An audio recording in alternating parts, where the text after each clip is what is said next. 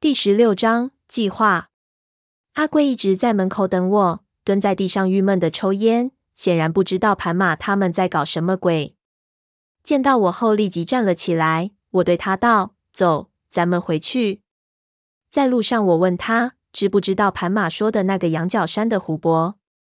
阿贵点头说：“以前听说过，不过他自己没去过。”我道：“我出高价，帮我尽快找一个猎人，带我们过去。”阿贵满口答应，试探性问我：“盘马到底和我说了什么？”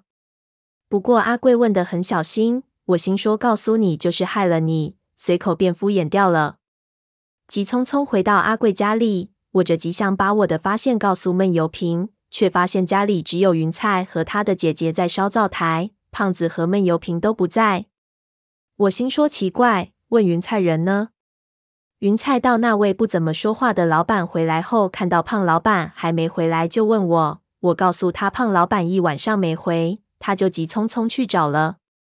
我本来心里很兴奋，一下子兴奋劲就压了下去。心说胖子一晚上没回来，山村不像城市有娱乐场所可以让他去逍遥，他一晚上没回来有点不正常。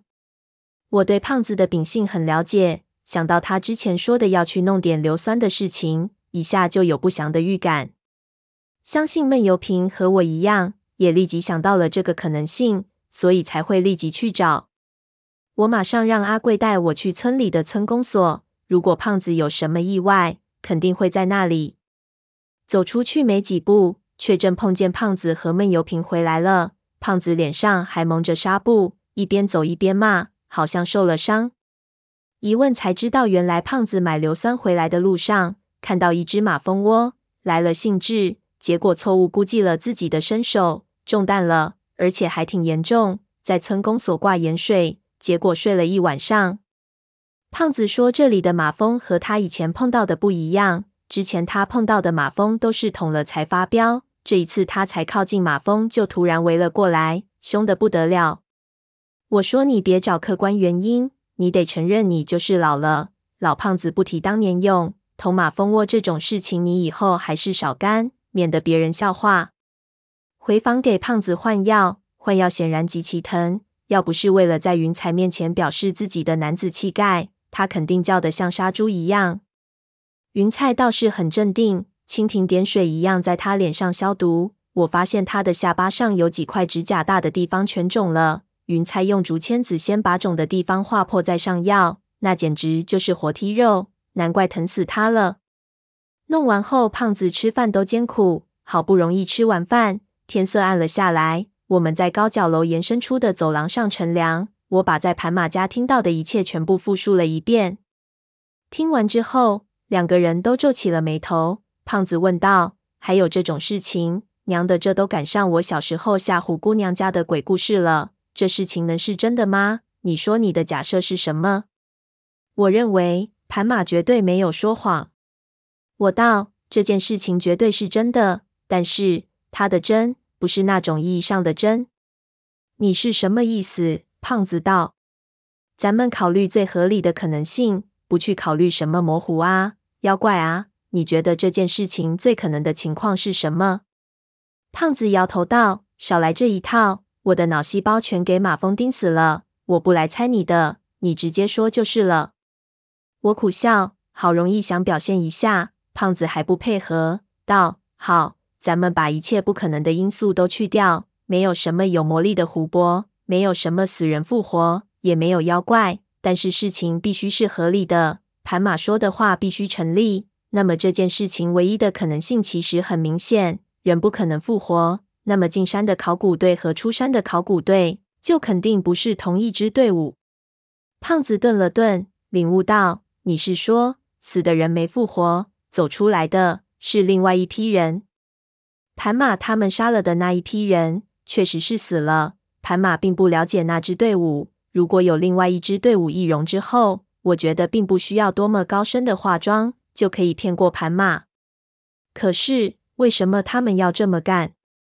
这不是耍他吗？我仅仅是推测，通过那支队伍的情况和盘马的情况，我感觉这事可能有些误差。